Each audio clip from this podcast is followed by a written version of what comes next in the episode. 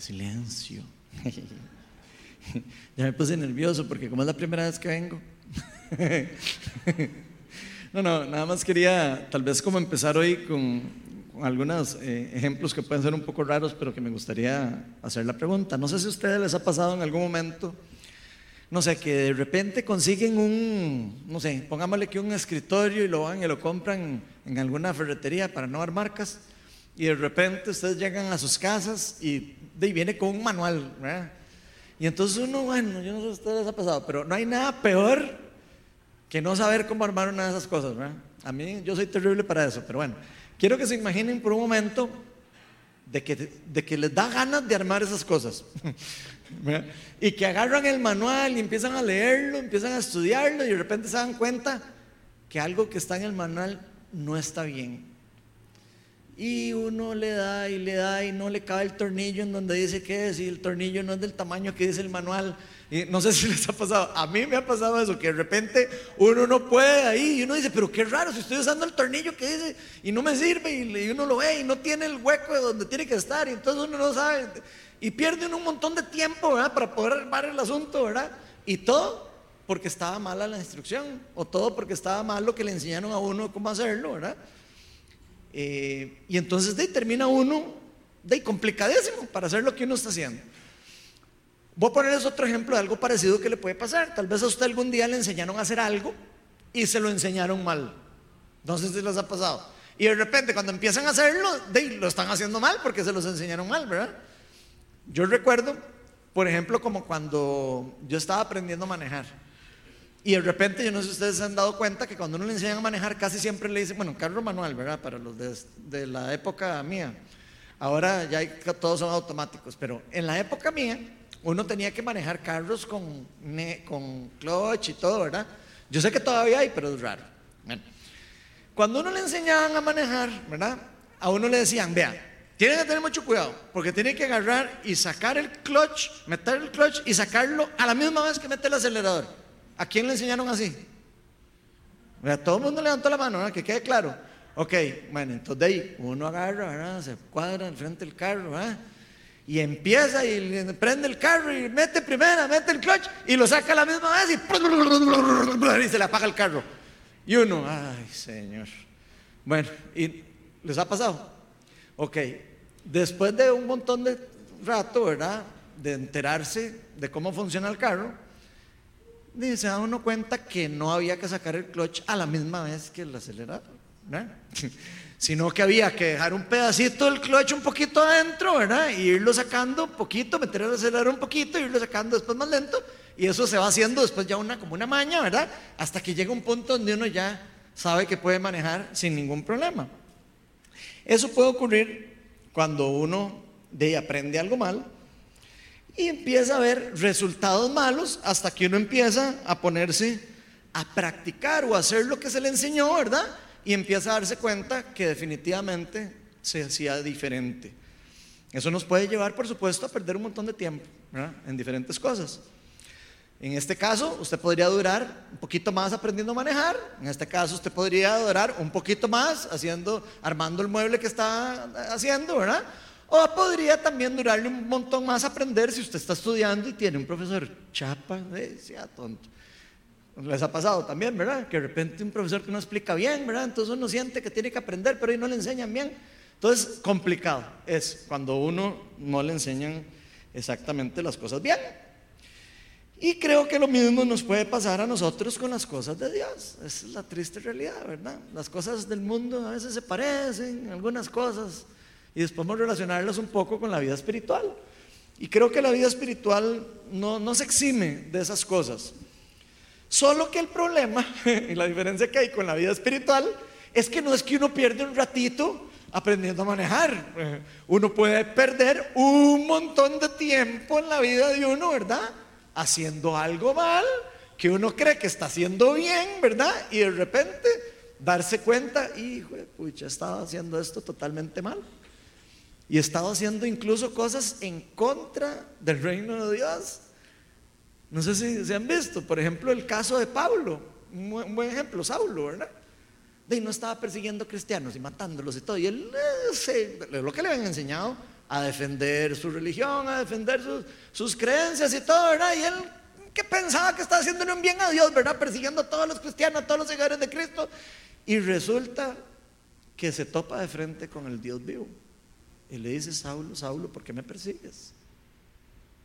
Soy yo el Dios al que tú adoras y me estás persiguiendo a mí y a mi pueblo. Ustedes imaginan lo que pudo haber pensado ese señor.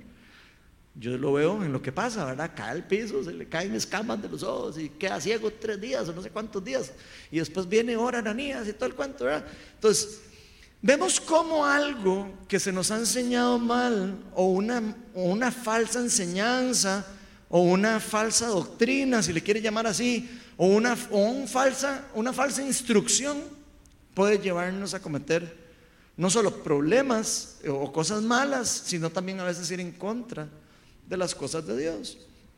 Y por eso la charla de hoy la titulé El cuidado de alejarnos de la sana enseñanza. O sea, vamos a tener mucho cuidado de no alejarnos nunca de las enseñanzas básicas y, que, nuestro Señor Jesucristo nos ha enseñado. Y, vamos a, y antes de empezar, vamos a invitar al Espíritu Santo para que nos guíe hoy. Señor, te pido para que hoy me, des gracia para con las personas que están aquí. Te pido para que me llenes con tu Espíritu Santo, no solo a mí, sino a todos los que estamos acá. Señor, te pido para que abras nuestro entendimiento, nuestro corazón. Te pido que nos des humildad para escuchar.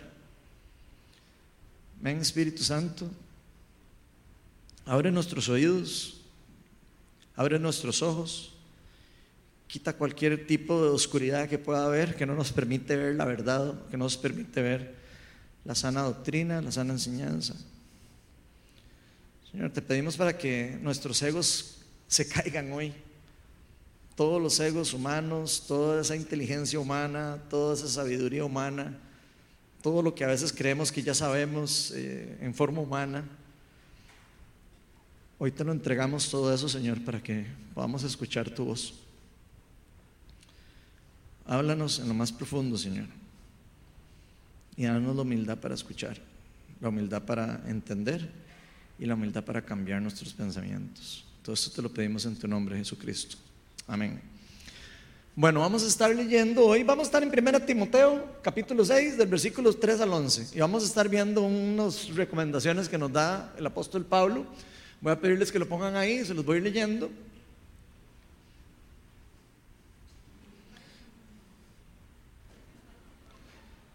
Ya. Es que a veces hay que brincar.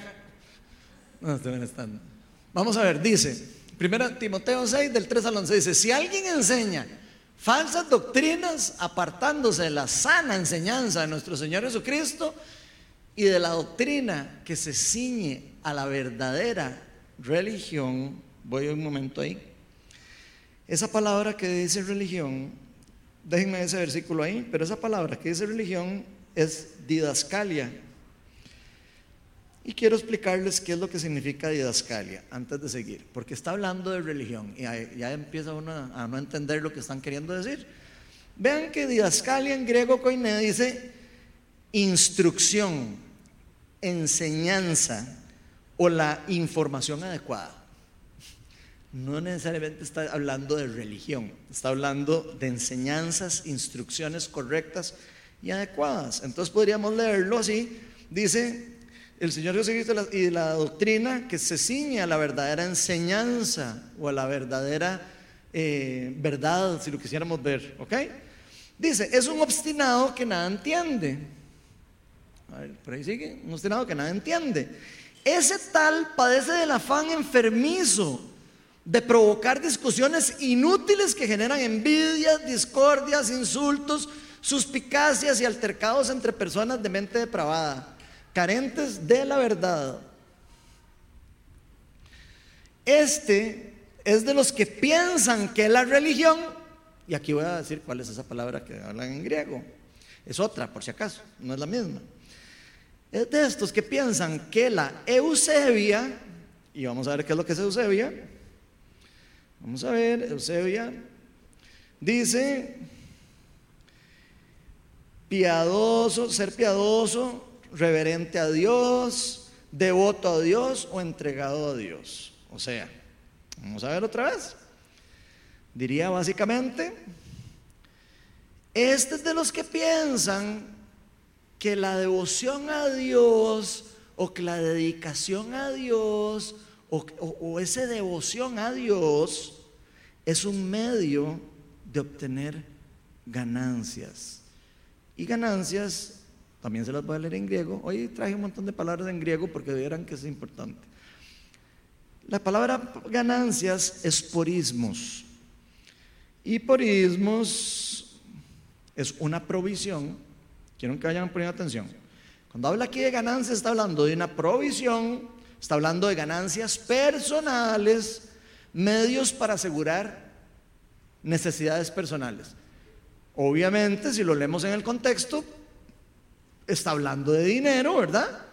Pero quiero que piensen que también hay otros tipos de necesidades y otro tipo de, cosas personales que las personas buscamos, ¿verdad? Obtener. Y eso no hay que perderlo de vista en este pasaje. ¿Ok? Entonces dice, este es de los que piensan que toda esa devoción es un medio para obtener toda esa explicación de purismos. Es cierto que con la verdadera religión se obtienen grandes ganancias, pero solo si uno está satisfecho con lo que uno tiene. Porque nada trajimos a este mundo y nada podremos llevarnos o podemos llevarnos. Así que si tenemos ropa y comida, contentémonos con eso.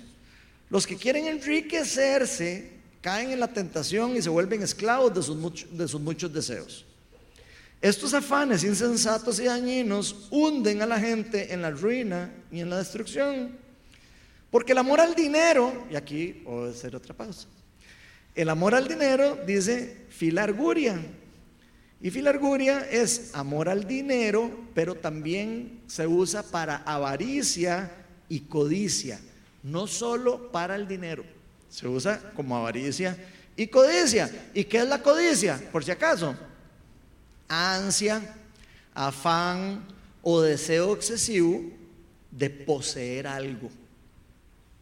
No necesariamente plata. Especialmente dinero o riquezas. O lo que para usted es una riqueza. ahí es donde viene lo interesante, ¿verdad? Para algunos es la plata, para algunos es fama, para algunos es otra cosa. Deseo intenso de algo que, que se considera bueno o justo para cada uno de nosotros. Esa es la codicia. ¿ok? Entonces vamos a ver, dice, porque el amor al dinero o, o porque la codicia o la avaricia, ¿verdad? Es la raíz de toda clase de males. Por codiciarlo, algunos de ustedes se han desviado de la fe y se han, y se han causado muchísimos sinsabores. Tú en cambio, aquí está hablándole Pablo a Timoteo, acuérdense, ¿verdad? Tú en cambio, hombre de Dios, en el Día Internacional del Hombre, no, mentira, no, no, estoy molestando. Tú en cambio, hombre de Dios, huye de todo eso y esmérate, esfuércese en seguir la justicia, la piedad, la fe, el amor, la constancia y la humildad. Y ese es el pasaje que vamos a ver hoy. ¿Ok? Entonces, hoy vamos a estar hablando al menos de dos cuidados que nos está hablando aquí el apóstol Pablo para cada uno de nosotros, cuidados que cada uno de nosotros vamos a tener que tener para no alejarnos de la sana doctrina, de la doctrina que lleva a la construcción, de la doctrina que es sana para edificar, de la doctrina que nos lleva a prácticas que están alineadas con el reino de Dios y su justicia. Doctrina que Dios nos ha dado a través de su palabra, por supuesto, con su ejemplo de vida, si ustedes quieren aprender y yo queremos aprender de cómo es Dios, ¿a quién tenemos que volver a ver? A Cristo. ¿Por qué? Porque Cristo dice la Biblia que es la fiel representación de Dios hecho hombre. Entonces, Dios nos ha dado sana doctrina a través de su palabra, a través de su ejemplo de vida, porque Él vivió con nosotros en un tiempo y adicionalmente nos dio la bendición del Espíritu Santo y la guía que Él nos va a tener para con nosotros durante toda nuestra vida. Entonces vamos a ver el primer cuidado que vamos a tener que tener. el primer cuidado que vamos a ver hoy es que si nos apartamos de la sana enseñanza o la sana doctrina o todo lo que ya les explicamos anterior, nos vamos a apartar de una devoción genuina de Dios. Y pongan atención a esto, porque una falsa enseñanza nos va a llevar a un comportamiento o a una devoción falsa que no está alineada con el reino de Dios.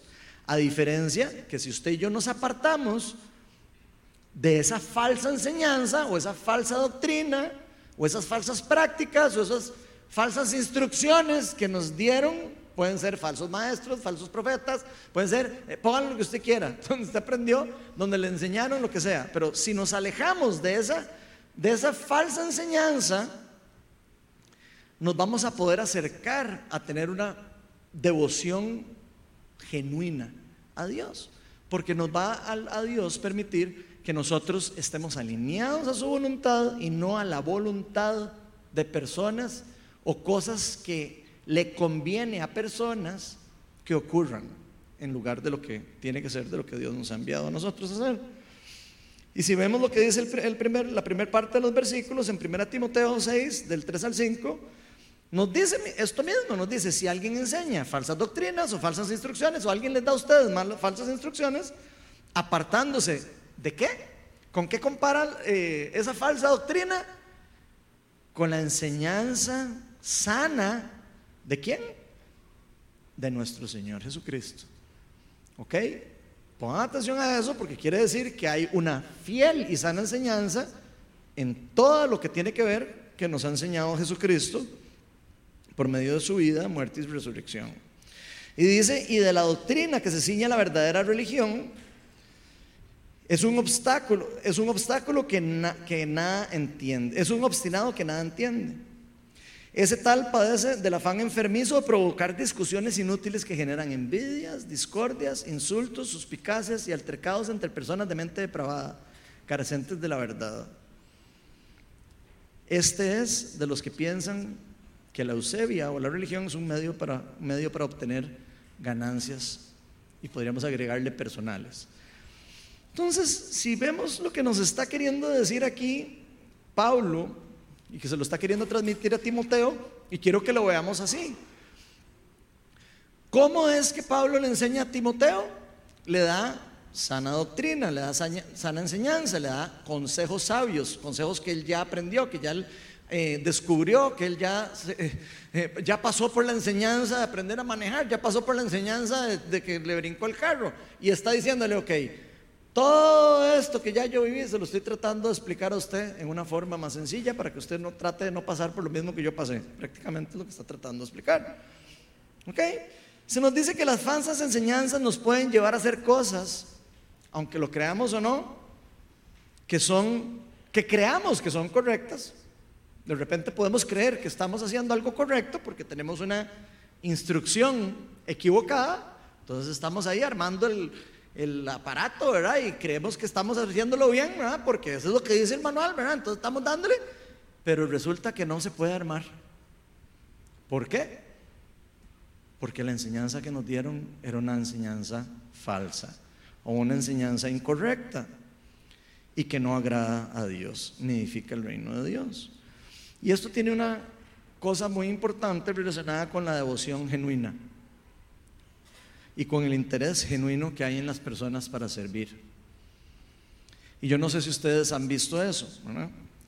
Hay personas que pueden enseñarnos a nosotros que lo más importante es, por ejemplo, ser, eh, ser el, mejor, ser el, eh, el primero, ser eh, el más importante, ser el, el más visto, ser el más aplaudido ser el más reconocido, ser el mejor de todos, por lo menos ante el mundo. Hay muchas personas que enseñan lamentablemente eso. De hecho, nos enseñan a nosotros desde chiquitos a hacer así. Es lo que nos enseñan en las escuelas, en los colegios, a todos. No nos enseñan siempre a, competir y a ser el mejor y que el que, y el que es más burro vaya a la esquina con las orejas de burro y todo. Así nos enseñan a nosotros. Y eso es algo que nosotros debemos de tener cuidado porque es algo que contamina, en cierta forma, aunque lo creamos o no, la cosmovisión que tiene Dios o la instrucción que tiene Dios con respecto a cómo es el reino, en diferencia de cómo es el mundo en el que vivimos. Una falsa enseñanza puede llevarnos a, un, a, una cosmovisión de incluso empezar a discutir cosas que no necesariamente hay que discutir, cosas que no necesariamente están edificando a una persona, simplemente para demostrar que nosotros sabemos más, o que nosotros eh, tenemos más experiencia, o que nosotros tenemos X o Y más que la otra persona. Esto dice la palabra que lleva discusiones inútiles que generan envidias, que generan insultos, suspicacias.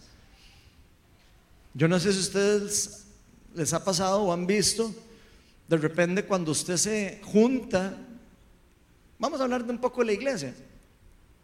De repente uno quiere entrar a un grupo en la iglesia, ¿verdad? Vamos a poner ejemplo del grupo de adoración. Y yo soy un galleta tocando, no sé, tocando el piano. Y entonces yo entro al grupo y yo y, veo que ahí está Fito, en chancletas y no sé qué. Y, yo digo, tema de que vas a ver de piano. Yo tengo 10 años de estudiar piano. ¿Qué me va a enseñar este chancletudo? Se me va a enseñar. Yo le puedo enseñar todas las notas y le puedo enseñar todo. Y podemos tener incluso, ojo que viene de una enseñanza que no necesariamente sea mala, pero dentro del reino de Dios no necesariamente es una sana doctrina, ¿verdad? De cómo comportarnos, de cómo dejarnos enseñar, cómo ser sumisos, cómo ser humildes, cómo dejarnos enseñar por los demás y cómo también respetar las autoridades, en cierta forma, ¿verdad? Entonces vean que aquí dice que esto genera altercados entre personas. ¿Pero qué? Entre personas que carecen de la verdad.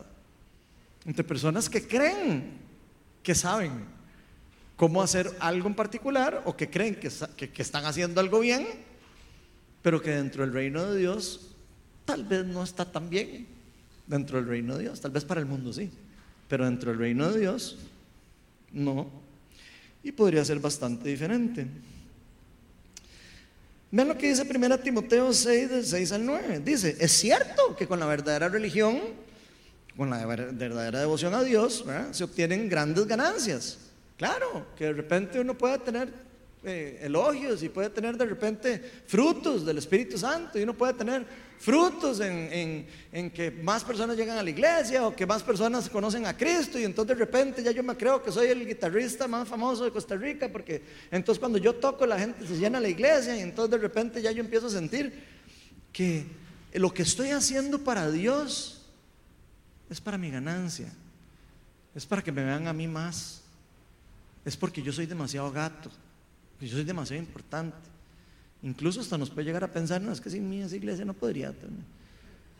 Yo me voy de ahí, colapsa todo el equipo de adoración y, los chancletudos y todos sus secuaces. ¿No es cierto que, que así pensamos algunos?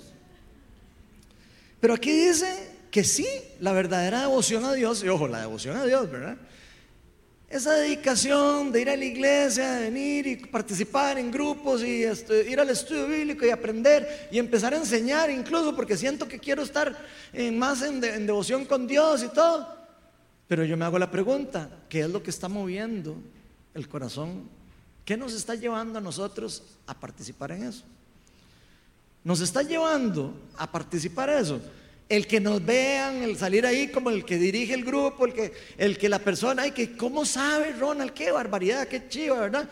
O, o, estamos haciéndolo porque realmente estamos sirviéndole a Dios, porque estamos realmente siguiendo al Dios Altísimo, porque queremos buscar de Él su aprobación y no la aprobación de un chancletudo o de un pastor o de una persona, un líder o de, no sé, incluso de una persona, de un papá, una mamá o lo que sea.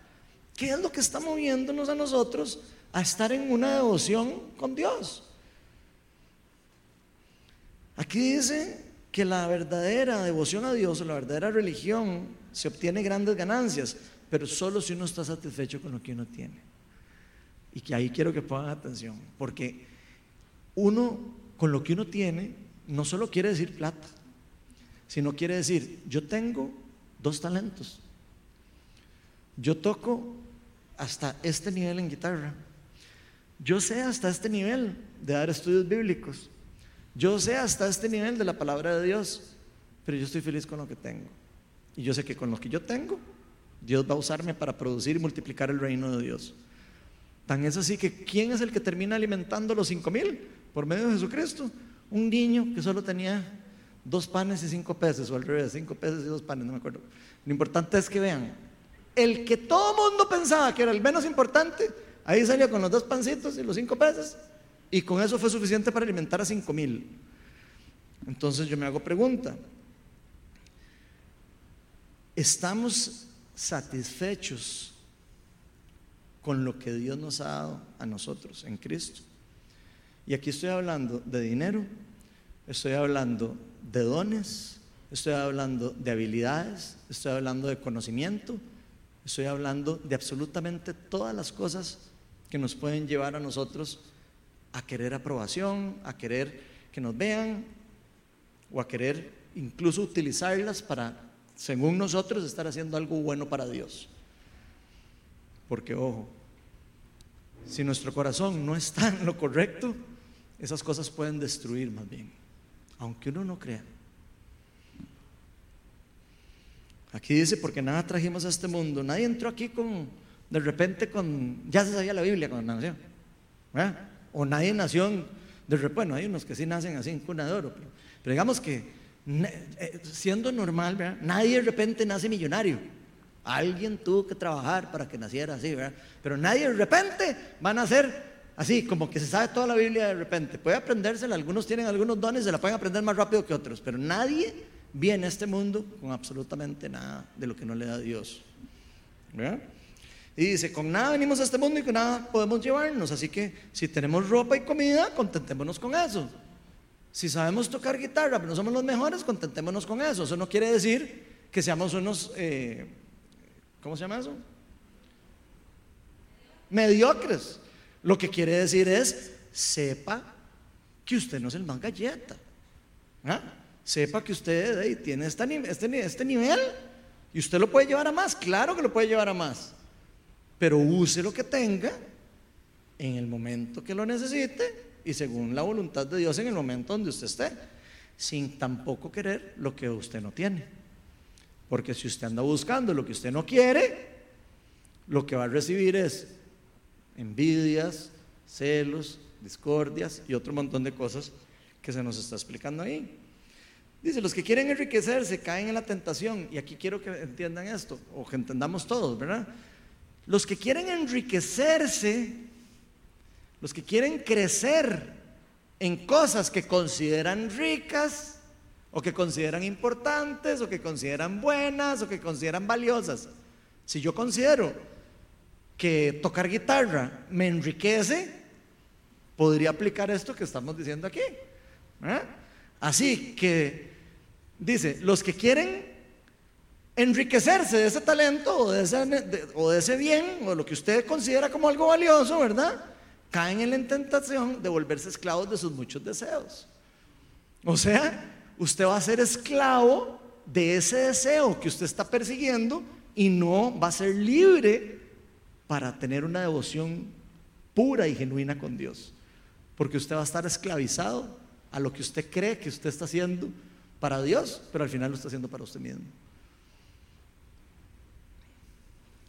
Y dice, esos afanes insensatos y dañinos hunden a la gente. Los hunden en la ruina y en la destrucción. Hay personas que terminan alejándose de la iglesia. Simplemente por no saber cómo aplicar esto que estamos hablando hoy. Gente que pierde su, su posibilidad de tener un encuentro con Dios, de poder tener una comunidad, un apoyo, tener personas con las que uno pueda crecer, con las que uno pueda caminar juntos, simplemente por andar persiguiendo deseos que no son los correctos. ¿Dónde está nuestro corazón? ¿Qué es lo que estamos persiguiendo? Una sana enseñanza evidentemente nos va a llevar a dar frutos buenos, eso sabemos que sí, y casi que es lógico, ¿verdad? Casi eso no hay como que explicarlo mucho. Y, y obviamente nos va a llevar a grandes ganancias, pero no son necesariamente ganancias como el mundo las ve. No son necesariamente ganancias para jactarnos de, que lo obtuvimos. No son necesariamente ganancias que nos, vayan, que, que nos van a llevar a nosotros a creernos más que los demás sino más bien van a ser ganancias que lo que hacen crecer es el mover del Espíritu Santo, el crecimiento del reino de Dios en la tierra, y para darle gloria solo al que hay que darle gloria, que es Dios. O sea, podríamos decir que las ganancias de la verdadera devoción a Dios o la verdadera religión, como quieran ver, se resume en ganancias espirituales. Y muchas personas a veces creen que las ganancias espirituales necesariamente están ligadas con la parte de plata, de fama, de etcétera, etcétera, o de dones y lo que sea. Pero vean lo que dice 2 Corintios 10, del 17 al 18. 17 al 18. Dice lo siguiente: Más bien, si alguien ha de gloriarse, o sea, si alguien es buenísimo tocando guitarra o siendo pastor o siendo lo que sea, si alguien ha de gloriarse por el fruto que está viendo de lo que está haciendo en el reino de Dios, si alguien quiere decir que chiva lo que Dios está haciendo, si alguien quiere realmente gloriarse, que se gloríe en el Señor. De una vez. Si usted quiere gloriarse en algo de lo que Dios lo está usando usted, en cualquier cosa, que sea para la gloria de Dios. Dice, porque no es aprobado el que se recomienda a sí mismo, sino aquel a quien recomienda el Señor.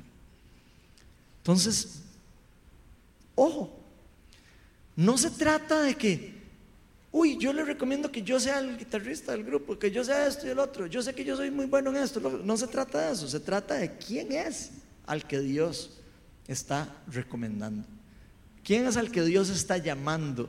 ¿Quién es al que Dios está poniendo en un lugar o en un donde sea para hacer un cambio, para hacer un movimiento, para hacer, no sé, para levantar algo, para, para levantar un muerto incluso, para sanar a un enfermo, para hacer lo que sea? No se trata de la persona que de repente están diciendo, es que yo soy el profeta no sé cuál, no sé cuál y yo soy el, el apóstol no sé cuál otro.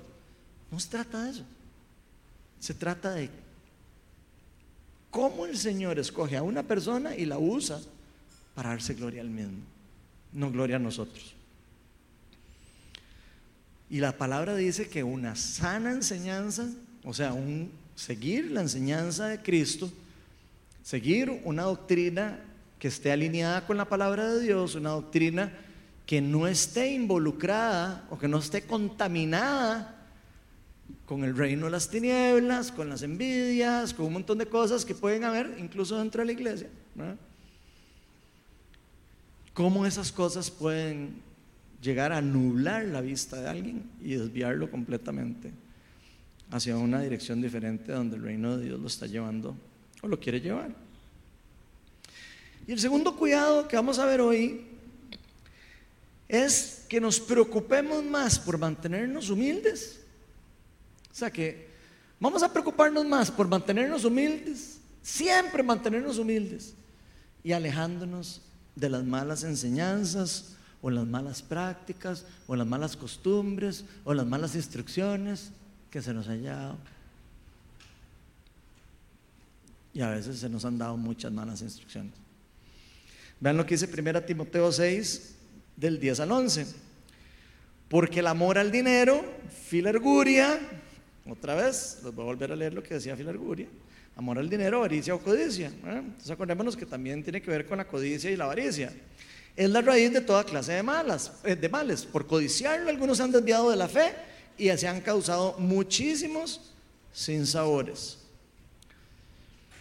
Tú, en cambio, hombre de Dios, huye de todo eso y esmérate en seguir la justicia, o sea, buscar lo que es justo, buscar lo que es bueno, buscar lo que Dios nos ha enseñado, buscar las prácticas que hacía Cristo, no las prácticas tal vez de necesariamente las personas que creen que tienen una religión adecuada o correcta, ¿verdad? Acuérdense que los fariseos tenían una idea de una falsa religión, una, bueno, no una falsa religión, una, una falsa devoción a Dios. Jesús se los decía cada rato.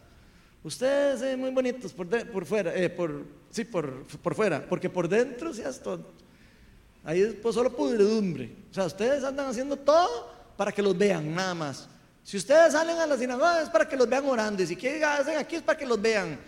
Yo les digo y les decía a Jesús que ya ustedes ahí recibieron el elogio que ustedes querían, ya recibieron la ganancia, la ganancia que ustedes andaban buscando. Pero esa no es la ganancia que Dios quiere darnos. Entonces dice, algunos por codiciar esas cosas, ¿cuáles cosas? Los deseos internos de nosotros, no los de Dios que están primero.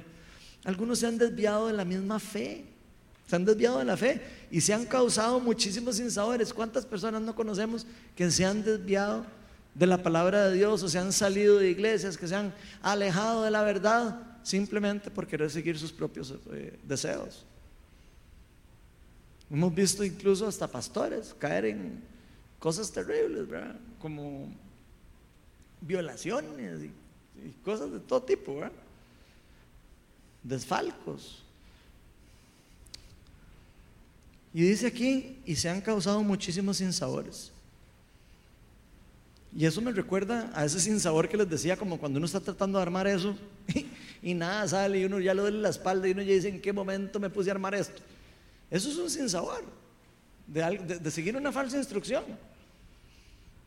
¿Alguna vez se han preguntado todo lo que yo escucho acerca de Dios, de la palabra de Dios, todo lo que mis, mis oídos se alimentan, todo lo que mis ojos se alimentan de la palabra de Dios, dicho por diferentes personas en diferentes lugares, donde sea que usted escuche, lo que sea, usted se ha preguntado, ¿esto es sana doctrina? Esto realmente está alineado con la verdad, con la palabra de Dios. Jesús haría lo mismo. Porque Jesús jamás haría algo que vaya en contra de una sana doctrina. Entonces, Jesús es un muy buen ejemplo para saber si hay algo que está desviado de la palabra de Dios. Así, en ejemplos muy sencillos. Usted ve la vida de Jesús, ve lo que él hacía, cómo reaccionaba ante los religiosos, ante los que creían que tenían la verdad acerca de cómo era la devoción a Dios. ¿Y cómo les respondía? ¿Qué les decía? ¿Por qué a ellos les hablaba un poco más fuerte que a las otras personas? No sé si ustedes se han dado cuenta, pero Jesús, a los que creían que estaban con devoción a Dios y que no tenían nada que hacer, a eso les hablaba fuertísimo. ¿O no? A los fariseos y a los que decían, ah, no, es que ya yo soy hijo de Abraham y que no sé qué. Ah, sí, sí, sí, no, no, ya yo no necesito nada de nadie. A esos es a los que Jesús les decía, vea, papá, usted cree que usted es hijo de Dios, ¿sabe qué? Usted es hijo del diablo. Así le decía Jesús. Y no estoy vacilando, eso es lo que dice la palabra. Les decía, vea, ustedes creen que me pero ustedes saben qué, son ustedes están podridos. ¿Ah? Personas que creían que estaban en lo correcto, personas que estaban entregando su vida a Dios, ¿verdad? No les estoy hablando de personas ahí que andan en el mundo, no, no, les estoy hablando de personas que se dedicaban a servirle al Dios Altísimo. ¿verdad? Y que daban casi que su vida por eso. Pero vean cómo su corazón de falta de humildad no los dejaba ver lo que el Espíritu Santo, lo que Dios realmente quería con respecto a la devoción a Él. No eran enseñanzas humanas, no eran prácticas humanas, no era seguir lo que siempre hacemos todos así como tontitos. No, Él quiere una relación genuina con nosotros. Dios quiere una relación de, familia con uno. Él quiere una interacción con nosotros. Él no quiere una fe de solo seguir ahí así, el uno, dos, tres, cuatro. Eso no es una relación. Eso no es ni siquiera una sana, una sana devoción a Dios. Eso es hacer cosas por hacerlas, eso es hacer cosas por obligación, eso es hacer cosas para agradar a las personas o para creer que Dios esto me ama porque hago esto y el otro. Eso no es una relación genuina. Y eso no es lo que Dios pide para nosotros. Una sana doctrina, una sana instrucción nos va a llevar a nosotros a ser devotos genuinos de Dios, donde buscamos el entregar nuestro corazón y nuestra vida a Cristo o, ser devoto para Dios, o servirle al reino de Dios, servir en la iglesia, o servir en una comunidad, o servirle a los pobres, lo que sea que usted quiera hacer, pero hacerlo con amor, hacerlo genuino. No porque me están viendo, no porque me obligan, no porque en la iglesia dijeron, hay que ir todos los días para orar hoy en la mañana. ¿Quién no fue a orar hoy en la mañana? Pecadores todos, nadie, ninguno fue. Para eso no es. Digo, para que me entiendan. Ya me acordé que siempre digo eso. Entonces, pensemos por un momento, ¿de qué sirve que aquí todos salgamos los sábados a orar en las calles y todo? Si todos vamos a ir, ay, qué pereza, hay que ir a orar. Eh. Y ahí, usted va a ir mañana, ay, qué pereza. Ay, madre, y, el calor. Oh, o sea, pensemos por un momento. Eso es devoción a Dios. Jamás. Devoción a Dios es ir porque yo quiero ir a ver lo que Dios va a hacer. No porque me obligaron, sino porque mi corazón late en pasión y quiero ir a ver lo que Dios va a ir a hacer. Devoción a Dios es cuando uno entiende que uno es imperfecto y uno sabe que personas imperfectas que entran por la puerta necesitan pasar por un proceso de restauración a veces. Personas que sean por un X o Y motivo se han alejado de Dios. Al igual que muchos de nosotros nos hemos alejado de Dios o estuvimos alejados de Dios o nos hemos ahí a veces eh, resbalado en la cáscara de banano y hemos estado muy largo de Dios. Pero aquí Pablo le dice a Timoteo, por codiciarlo algunos han desviado de la fe y se han causado muchísimos sinsabores. Pero tú, y aquí quiero que se lo ponga a usted su nombre, Ronald, Carla, todos, cada uno de nosotros, escuchemos eso como si nos lo estuvieran diciendo a nosotros. Tú, en cambio, hombre, si es mujer, mujer de Dios, huye de todo eso y esmérate en seguir la justicia, la piedad, la fe, el amor, la constancia y la humildad. La humildad. No es casualidad que eso termine ahí con la humildad. No es casualidad. Nadie puede seguir a Dios sin humildad, en forma genuina. Si alguno de nosotros seguimos a Dios solo por seguirlo y por ego y por... simplemente no vamos a poder recibir de las cosas de Dios porque estamos creyendo que ya todos lo sabemos o que ya no tenemos nada que aprender. Y todos tenemos cosas nuevas que aprender todos los días. Aquí Dios nos recomienda que nos alejemos de las falsas enseñanzas que nos lleven a creer que dependemos de nuestras propias eh, habilidades, de nuestros propios deseos, de nuestras propias ideas incluso. Y que nos alejemos de las cosas que nos lleven a la avaricia y a la codicia. Todo lo que nos lleve a nosotros a decir, es que yo quiero más de esto, pero con un corazón mal, mal ubicado. Porque incluso Dios dice, anhelen los dones espirituales, anhelen las cosas de Dios. Todo el que tenga sed y hambre y sed de justicia será saciado. Eso es lo que nos dice Dios. Pero ojo, aléjense de la avaricia, de la codicia. Todo lo que usted quiera ganar solo para hacerse crecer personalmente y solo para usted decir, ah, ya lo logré y ahora tengo más y más. Ese pensamiento es lo que nos hace saber cuando es codicioso, cuando es malo, cuando nos está alejando de la verdad. Y esto no necesariamente tiene que ver con el dinero, sino con todas las cosas que anhelamos en forma intensa, como estábamos hablando hace un rato. Puede ser que usted esté anhelando lo que otra persona tiene y que no sea plata. Hay personas que anhelan el carro de otra persona, hay personas que anhelan el trabajo de otras personas, hay personas que anhelan los dones que tienen otras personas. Hay personas que anhelan las habilidades de otras personas, pero las anhelan con una actitud destructiva, con una actitud que los lleva a la destrucción, en vez de la edificación. Puede ser que lo que estemos buscando sea fama, puede ser que estemos buscando habilidades, dinero, elogios, pero lo importante es que toda enseñanza que lleva a la gloria individual es incorrecta. Porque Dios es un Dios celoso. La palabra de Dios lo dice muy claramente. Adoren solo a, su Dios. Cualquier cosa que nos lleve a nosotros a adorar a otra persona, a otra, a otra cosa que no sea Dios y que nos lleve a ver a, alguien o, algo que, que, nos lleve a esa codicia y que nos lleve a ese desenfreno de decir, ay, yo quiero eso. Ya, ya está desalineado con la palabra de Dios. Porque eso nos va a desviar de la verdad. De hecho, es lo que dice Mateo 6, 21 al 23. Dice, y yo sé que lo han oído miles de veces, pero pongamos la atención, porque donde esté tu tesoro, donde esté lo que usted anhela, lo que usted ve como chiva, donde, usted, donde esté lo que usted cree que es más valioso, ya sea la fama, ya sea el dinero, ya sea los dones, ya sea lo que usted quiera, donde esté lo que usted más quiere, donde esté tu tesoro, allí estará también tu corazón.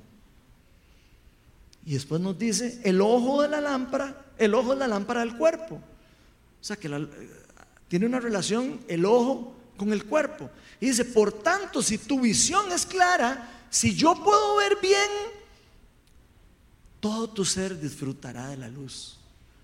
Si yo puedo ver sin, que sin que el reino de las tinieblas me nuble la visión, sin que me aleje de la sana doctrina, sin que me llene de codicia, sin dejar que el reino de las tinieblas me llene de odio, de ira, de desenfreno, de celos y de lo que sea, voy a poder disfrutar de la luz. Pero si tu visión está nublada, si tu visión está persiguiendo de una forma incorrecta algún deseo, todo tu ser estará en oscuridad. Y si la luz que hay en ti, esa oscuridad, qué densa será esa oscuridad. O sea, si lo poco de luz que puede haber en uno está apagado, échale agua.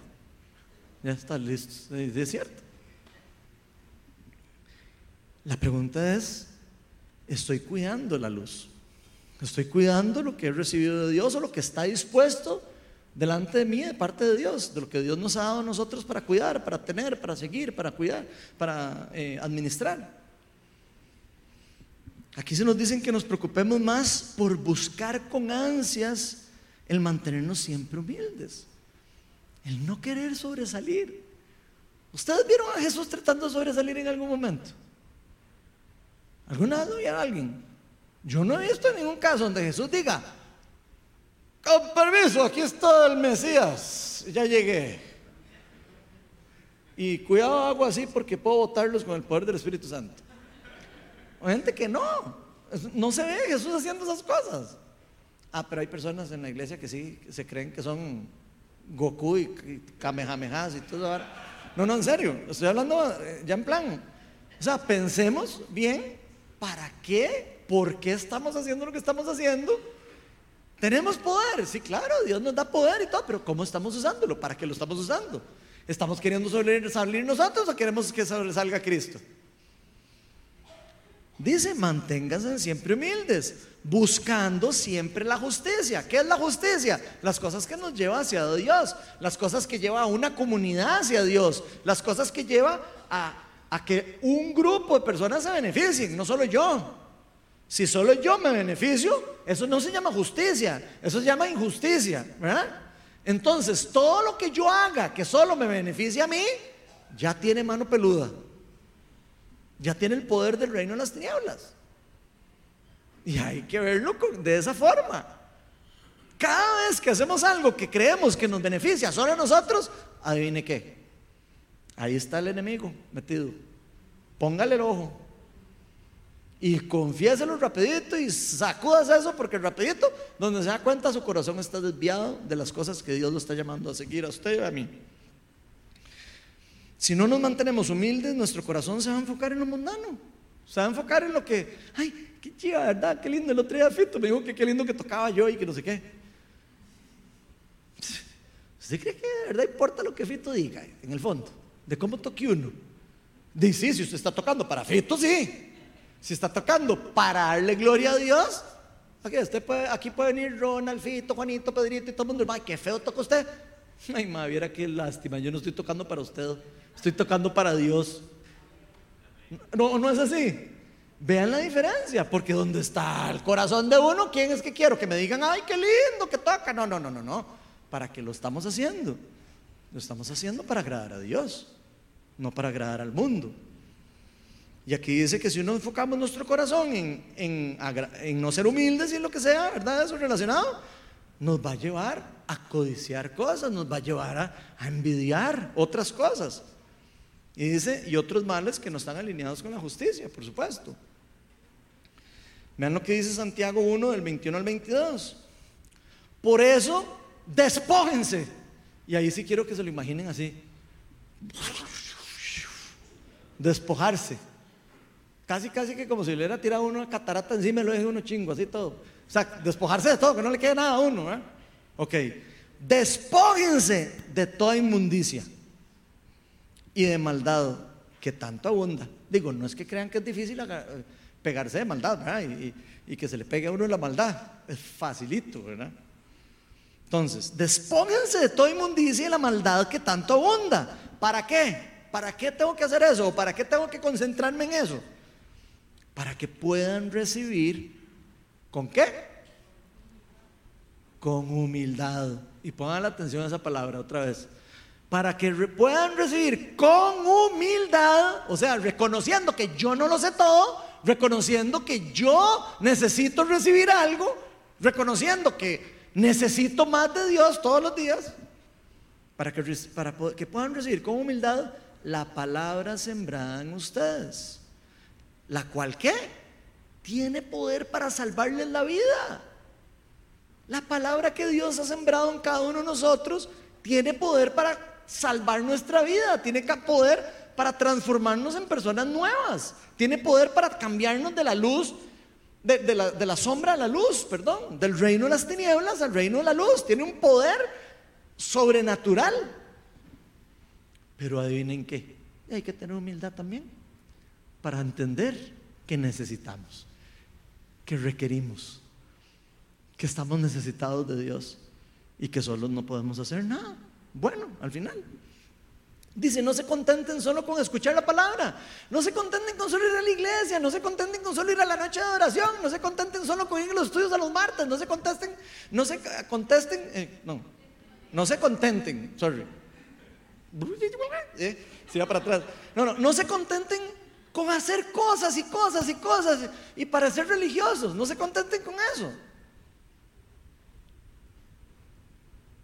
No se contenten solo con escuchar la palabra de Dios. Pues así se engañan ustedes mismos. Llévenla a la práctica. ¿De qué nos sirve a nosotros venir todos los sábados aquí, ir al estudio y todo, si de repente no vamos a poner en práctica todo lo que escuchamos? Si no estamos dispuestos a, a dar el paso de fe y hacer un cambio en nuestra vida, y hacer un cambio en nuestro matrimonio, y hacer un cambio en la forma en cómo eh, vivimos. ¿De qué nos sirve? De nada. El único que se engaña, adivine quién es. Uno mismo. Te pueden venir aquí, gloria a Dios, y todo, todo lo que usted quiera.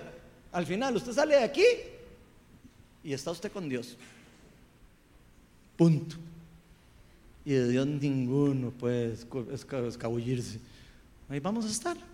Y es la triste realidad, que no debería ser triste, debería ser muy chiva poder ver ese comportamiento en nosotros para decir, aquí hay algo raro en mí, algo está ocurriendo. ¿Por qué yo cuando entro a la iglesia cambio el tono de voz? ¿Por qué cuando yo agarro el micrófono empiezo, hermanos? ¿Cómo están todos aquí hoy? No sabían que yo soy Ron, pastor. Ahora, si yo hablo así, está bien. Pero si yo me paro aquí y hago eso, yo estoy siendo hipócrita.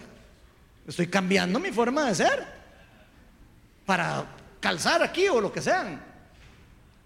Dice, de repente salgo de aquí, salgo ahí y empiezo, ah, es que así, güey. Entonces, entonces, ¿cómo es la cosa? No, pero es que quiero que lo vean de verdad con eso. O sea, si hay devoción con Dios, hay genuinidad en la vida. Y genuinidad es, yo soy el mismo allá afuera que aquí adentro. Algunas personas se, molestan porque yo digo, may, porque yo sé que sí, yo sé, que es raro, y, o porque andan en chancletas alguien, no sé qué. o sea, yo, yo, sé que a mucha gente le molesta eso, pero yo quiero hacer la pregunta. Entonces, ¿qué? ¿Solo, solo, solo si no andan en chancletas y solo si hablo con tono religioso puedo entrar y estar en la presencia de Dios? Jamás.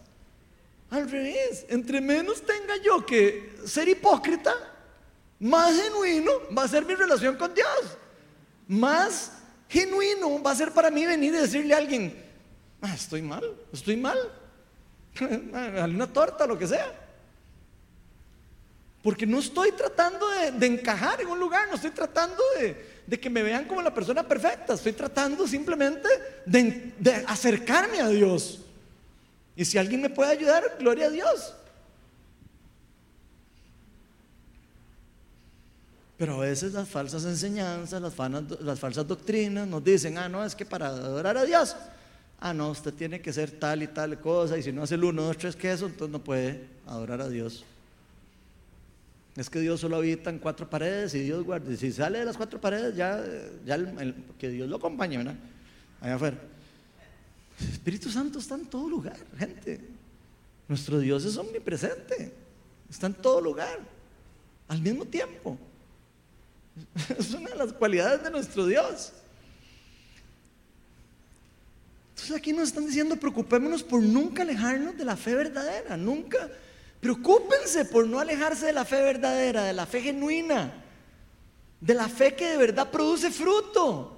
Santiago lo explica en Santiago 2, 14 en adelante, de la fe verdadera, la fe falsa. Una tiene obras como resultado de estar enamorado de Dios, del resultado de estar lleno del Espíritu Santo, de estar siguiendo a Dios por ser genuino, por estar lleno del amor de Dios, entonces puedo actuar en, obras y esas obras testifican de la fe que yo tengo, pero no es al revés.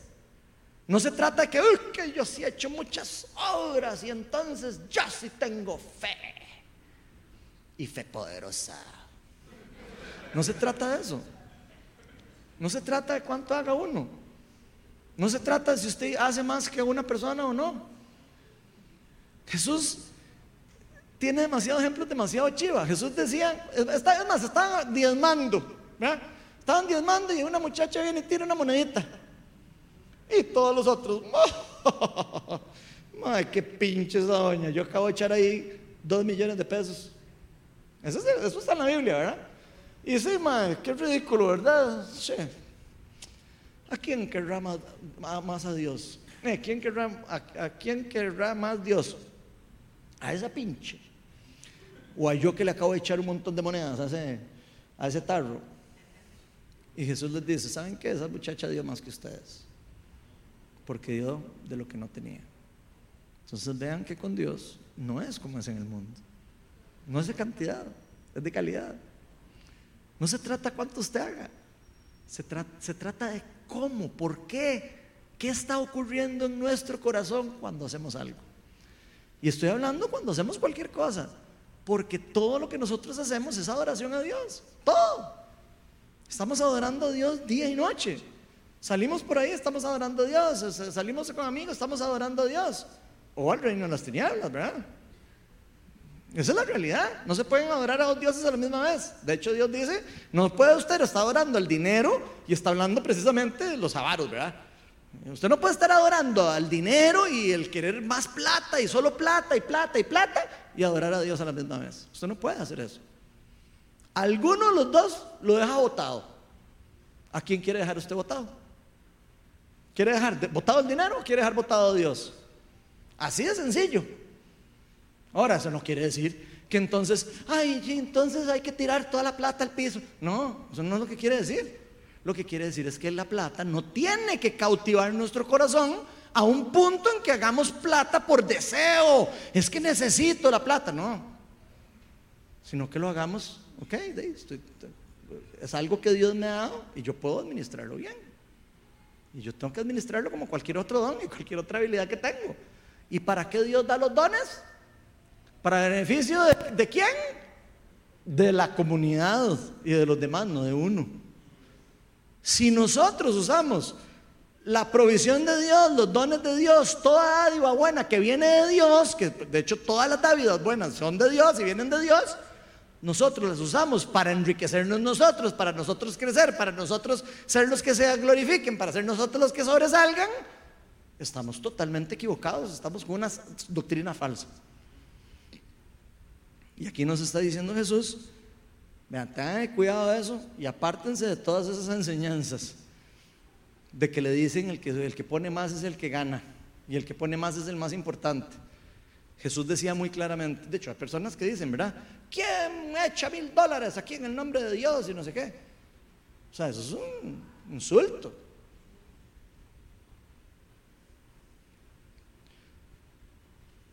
¿Para qué, o sea, ¿Para qué estamos usando los dones? ¿Para destruir el reino de Dios o para construir el reino de Dios?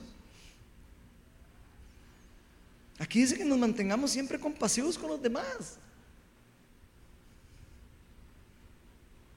Que seamos compasivos, que entendamos que las demás personas necesitan ayuda también.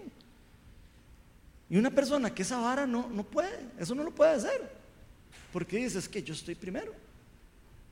Y entonces, que, que le vaya bien, ese ¿verdad? Que lado no tiene plata. Que le vaya bien. A mí me ha costado mucho. Una persona que piensa así no, no puede ser compasiva. Jesús le dijo a uno de los ricos, llegó y le dijo, ¿qué tengo que hacer para poder seguirte? O no sé qué, estoy parafraseando. Y entonces le dice, bueno, ¿y usted qué? ¿Por qué me llama bueno? Primero que todo. Primero que todo, le dice, Señor, algo, algo le dice, ¿qué tengo que hacer bueno para seguirte? Creo que es lo que le dice. Y, Jesús le dice, ¿por qué me llama, por qué, ¿por qué me llama a mí bueno? Empezando por ahí. Y después le dice, ¿qué, ha hecho usted? Ah, ya yo seguí, hice la ley, ya cumplo todo, soy bueno con los demás, y hago, comparto con los enfermos, ah, ya he hecho toda la lista, ya yo, yo soy el, nerd, el nerd de la ley. Y Jesús le dice, ah, bueno, eh, entonces lo único que le falta a usted entonces es dejar todo, dejar todo y seguirme. Y se fue, triste, porque no estaba dispuesto a dejar lo que más quería y con Jesús, con Dios. No se trata de, dar absolutamente todo y todo, no, se trata de no estar dependiente, de no ser avaro con las cosas que tenemos, se trata de una adoración genuina hacia Él. Se trata de, que tengamos un corazón que no está esclavizado a los deseos, que podemos compartir de lo que tengamos. Si es plata, plata. Si es eh, comida, comida. Si es un don, un don. ¿Para qué estamos haciendo lo que hacemos? Aquí nos dice que busquemos siempre la paz, el amor, que busquen estar en, que busquen el bien, recordando para quién y por qué hacemos lo que hacemos todos los días. Y ya para cerrar, Quiero cerrar con un versículo que está en Juan 8, del 31 al 32, donde Jesús se vuelve y le dice lo siguiente a los que habían creído en Él. Dice así, Jesús se dirigió entonces a los judíos que habían creído en Él. O sea, las personas que dijeron, Él es el Mesías. Ya entendí que Él es el Mesías. A esos, esos a los que se dirige. ¿ok? Y les dijo, si se mantienen fieles, ¿a qué? A mis enseñanzas. ¿Serán qué? Serán realmente mis discípulos. Eso parafraseado es, si se mantienen fieles a mis enseñanzas, ustedes van a poder estar en devoción genuina conmigo ustedes van a poder saber que están en una relación genuina conmigo. Ustedes van a darse cuenta que el Espíritu Santo habita en ustedes. Ustedes van a poder ver el fruto de que yo estoy en ustedes. Eso es lo que está diciendo Jesús. ¿Cómo sabemos si somos discípulos de Cristo? No porque entramos a una iglesia, no porque hacemos cosas buenas, sino por el fruto que viene del amor de Dios actuando en nosotros, hacia, hacia afuera de nosotros. Jesús nos termina diciendo que le sirvamos de forma genuina prácticamente. Ustedes quieren ser mis discípulos, sírvanme en forma genuina. Y yo me voy a encargar de cambiarlos. Yo me voy a encargar de, que usted produzca lo que usted, lo que usted realmente necesita, no lo que quiere.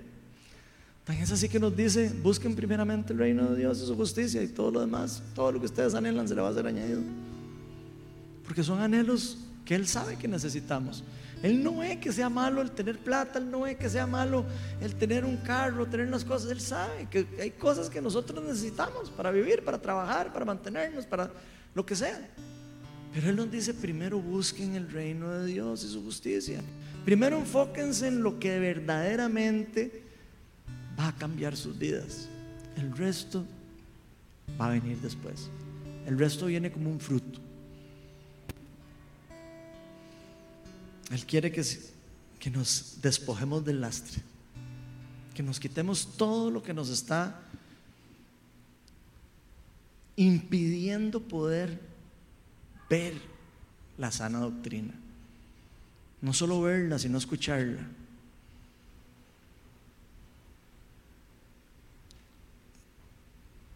Lo que escuchamos, ¿qué nos está llevando a pensar? ¿Qué nos está llevando a hacer? ¿Qué nos está llevando a actuar? ¿Cuál es el fruto de lo que me estoy alimentando? ¿A dónde estoy yendo después de que recibo de la palabra de verdad? ¿Qué está haciendo mi corazón con eso? Él quiere que la adoremos en forma genuina, pero con verdadera libertad. Vamos a ponernos todos de pie y vamos a invitar al Espíritu Santo para que nos proteja nuestra mente también,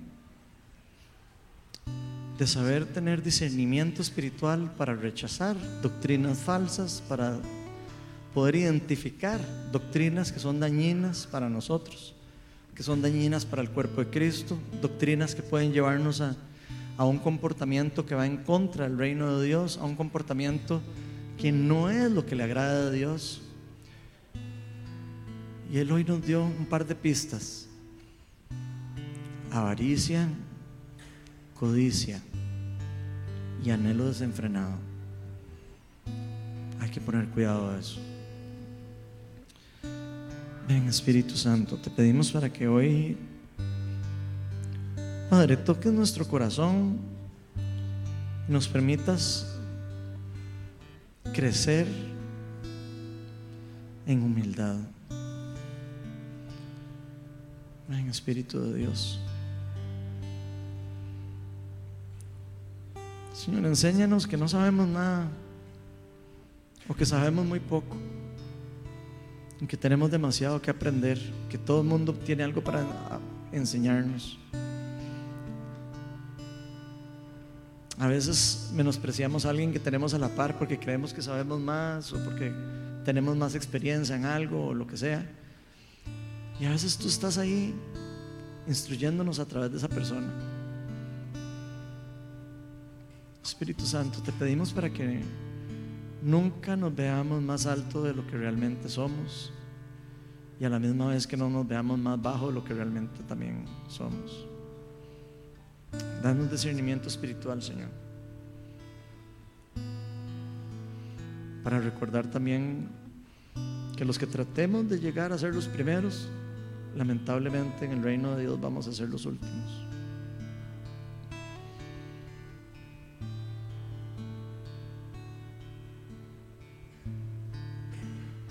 Jesús dijo, todo el que se enaltece será humillado. Y todo el que se humilla será enaltecido. ¿Qué tipo de persona queremos ser nosotros?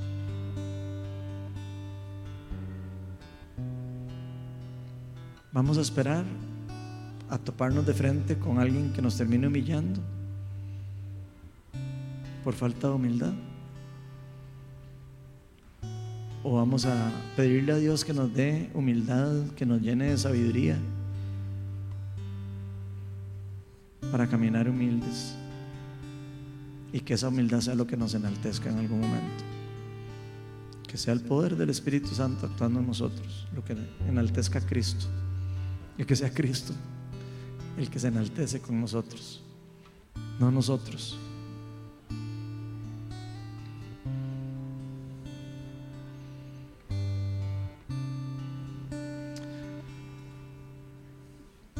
Ven, Espíritu de Dios, llena este lugar.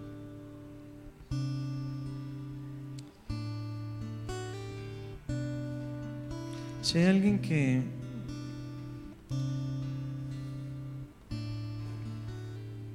que tal vez siente que ha estado siguiendo una falsa doctrina por X o Y motivo, conste que no siempre es culpa de uno. A veces es porque llega el manual malo, a veces es porque de repente de así me lo enseñaron.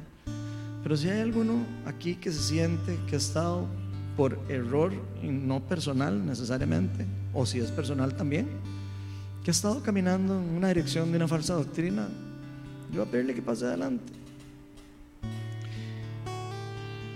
De manera que podamos orar y pedirle al Espíritu Santo para que, no solo para que quites el lastre de todo lo que lo ha estado alejando de la verdad o que lo ha estado alejando del camino hacia donde Dios quiere llevarlo, llevarla, sino también para que le permita tener discernimiento para poder identificarlo la próxima vez.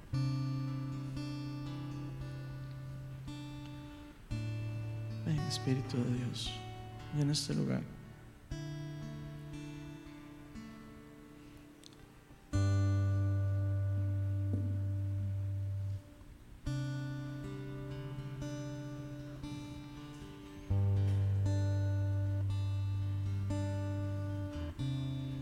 Vamos a adorar y vamos a invitar al Espíritu Santo, vamos a pedirle que, que toque nuestros corazones y si alguno necesita oración por un área en particular, puede pasar adelante o puede levantar su mano, como usted guste. Espíritu de